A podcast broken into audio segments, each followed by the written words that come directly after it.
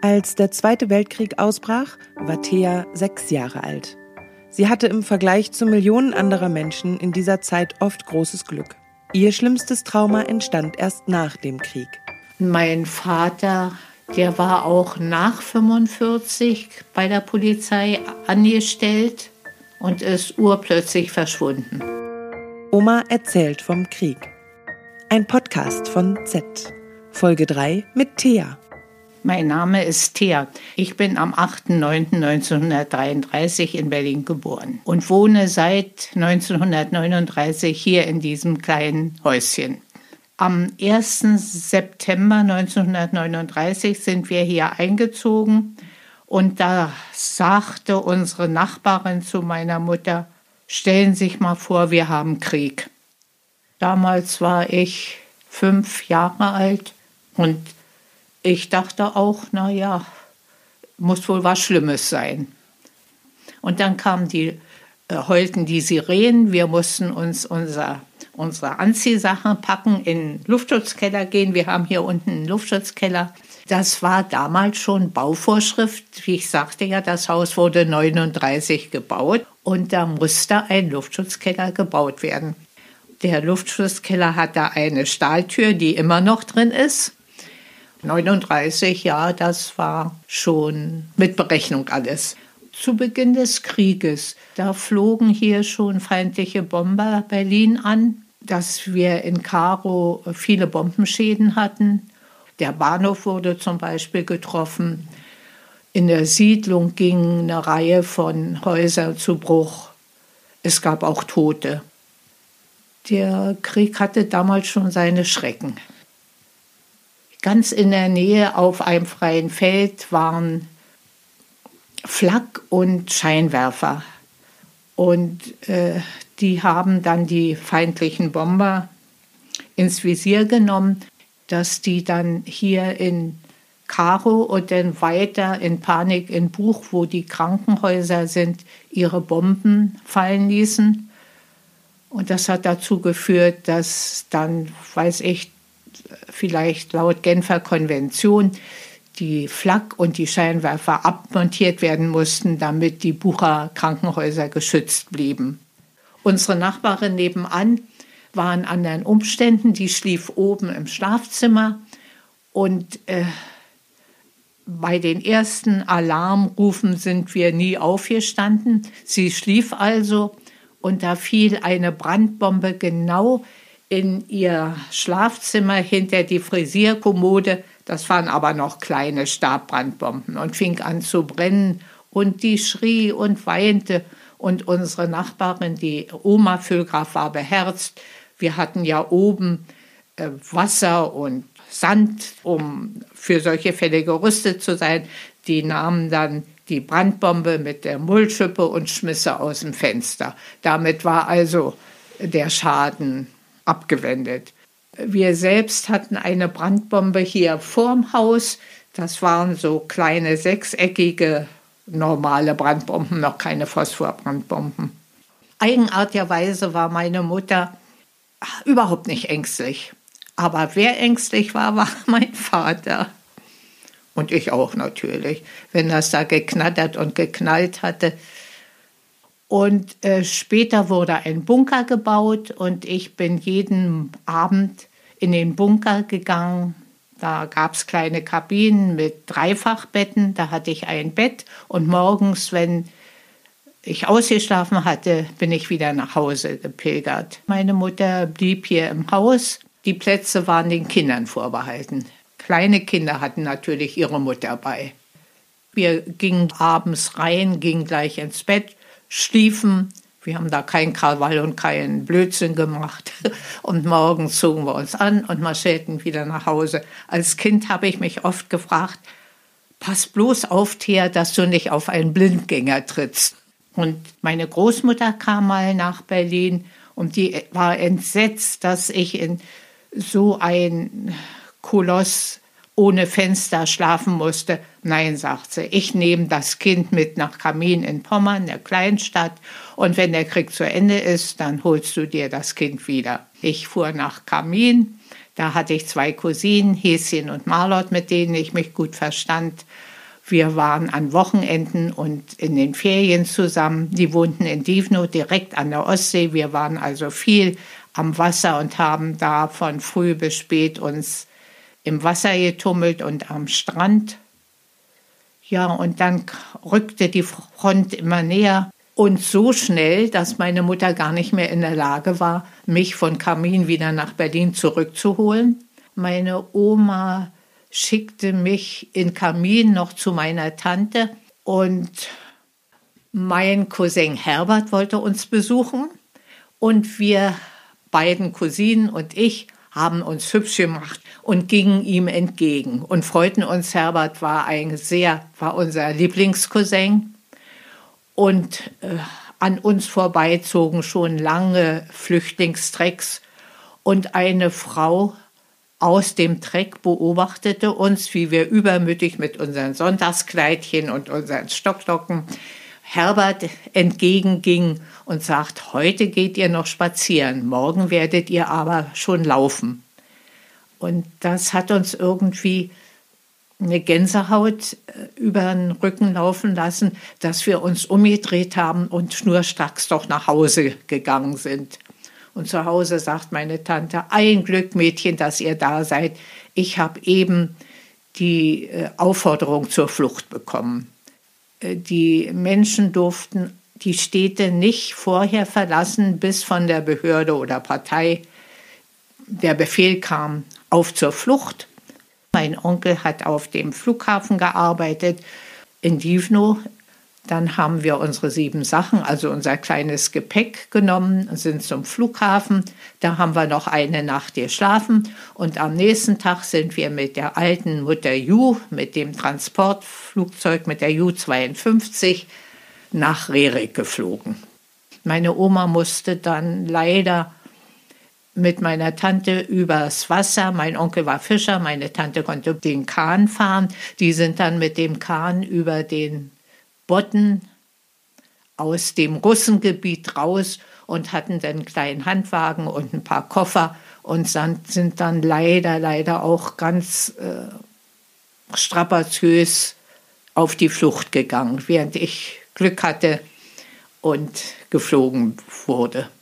Rerik liegt in Mecklenburg und da war dann, hatten wir ein Zimmerchen, das war dann mit alles Flughafen äh, Mobiliar und da haben wir dann die nächsten Monate gelebt, bis die Russen kamen.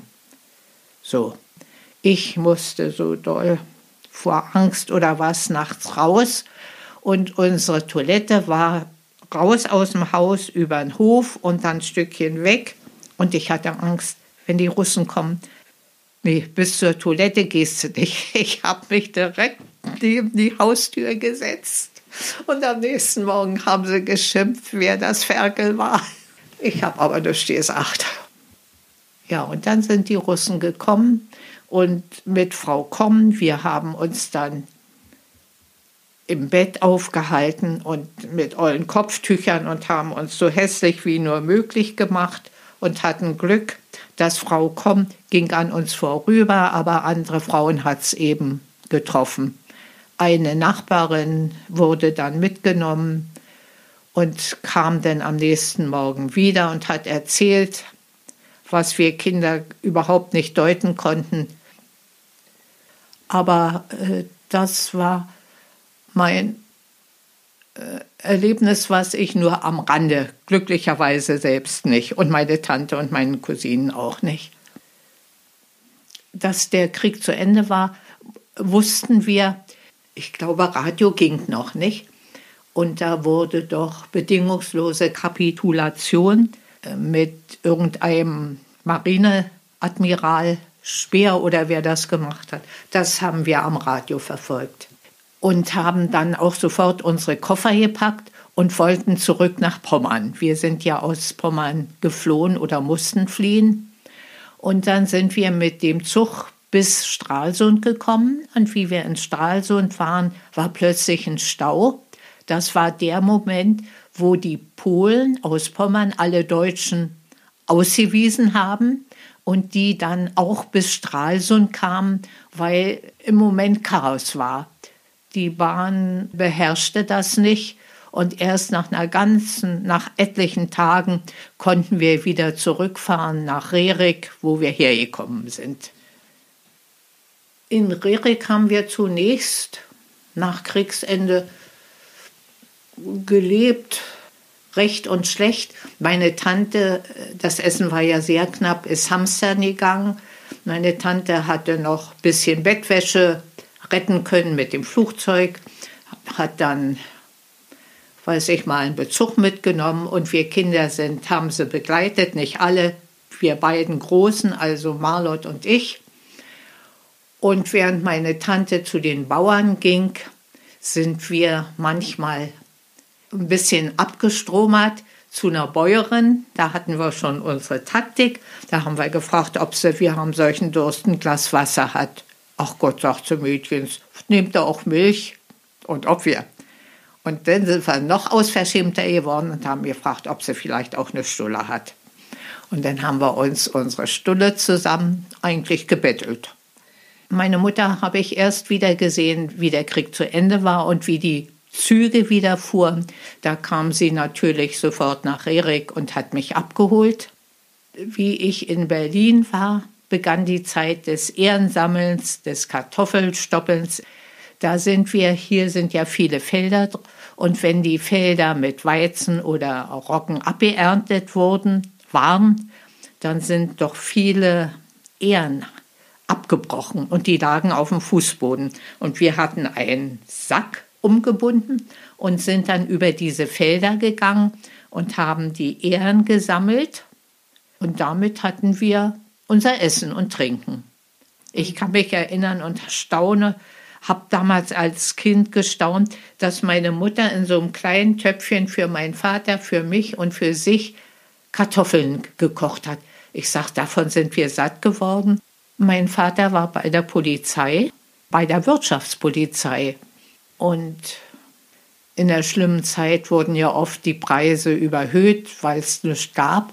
Das wurde dann auch sehr geahndet. Mein Vater war nicht in der NSDAP, mein Vater war sogar aus dem Polizeidienst eine Zeit lang entlassen wegen politischer Unzuverlässigkeit. Mein Vater war nicht in der Partei, aber war von seiner Ansicht her Kommunist. Und er wurde dann aber, wie der Krieg anfing und wie die Leute knapp wurden, wurde er wieder eingestellt. Und wo er suspendiert wurde, äh, die äh, Verdienstausfälle bekam er alle nach und davon hat er dann dieses Häuschen bauen lassen. Er hing sehr an diesem kleinen Anwesen. Mein Vater, der war auch nach 45 bei der Polizei angestellt und ist urplötzlich verschwunden. Ja, der war weg. Weg. Der ist abends nicht nach Hause gekommen, mein Vaters Freund Rudi Wagner war Kommandeur der Polizei damals. Meine Mutter hat sich an ihn gewandt. Der hat auch alles Mögliche versucht, soweit die Polizei damals versuchen konnte. Aber mein Vater war und blieb verschwunden, ist auch nie wieder nach Hause gekommen. So war das. Wir konnten ja nicht weinen, wir wussten ja nicht, ob er tot ist.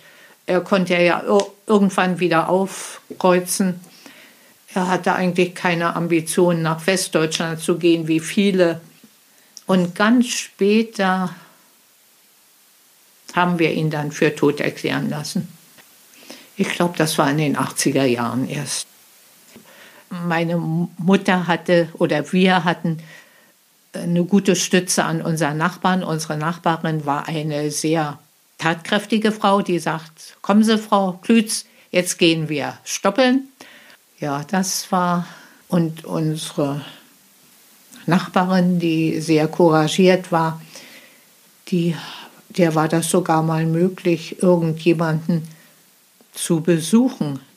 Die wusste jedenfalls über die äh, Lebensbedingungen im KZ sehr genau Bescheid und hat uns davon auch berichtet. Und als Kind hört man das ja auch und ist entsetzt, was so alles äh, auf der Welt geschieht oder in Deutschland geschieht. Schlimm ist, dass auf der Welt noch viele Kriege geführt werden. Das empfinde ich als schlimm. Ob das nur in Afrika ist oder in Syrien oder weiß ich wo, was gar nicht so sehr weit von uns entfernt ist.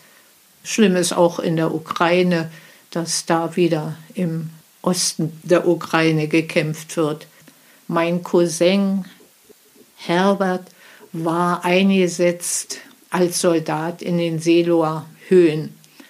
Und da waren besonders starke Kämpfe. Und er hat uns erzählt, wie schlimm das war und wie er dann auch gesehen hat, wie viele Soldaten dann mit Bauchschuss äh, elendig zu Tode gekommen sind. Wir sind später mit ihm nochmal in dieses Museum an den Seeloer Höhen, da hat er sich erinnert und hat auch mal eine Jugendgruppe sich bereit erklärt zu berichten, äh, wie schlimm das war. Man muss äh, den Jugendlichen andere erstrebenswerte Ideale geben, um von diesem schlimmen Rechtsdrall abzulenken.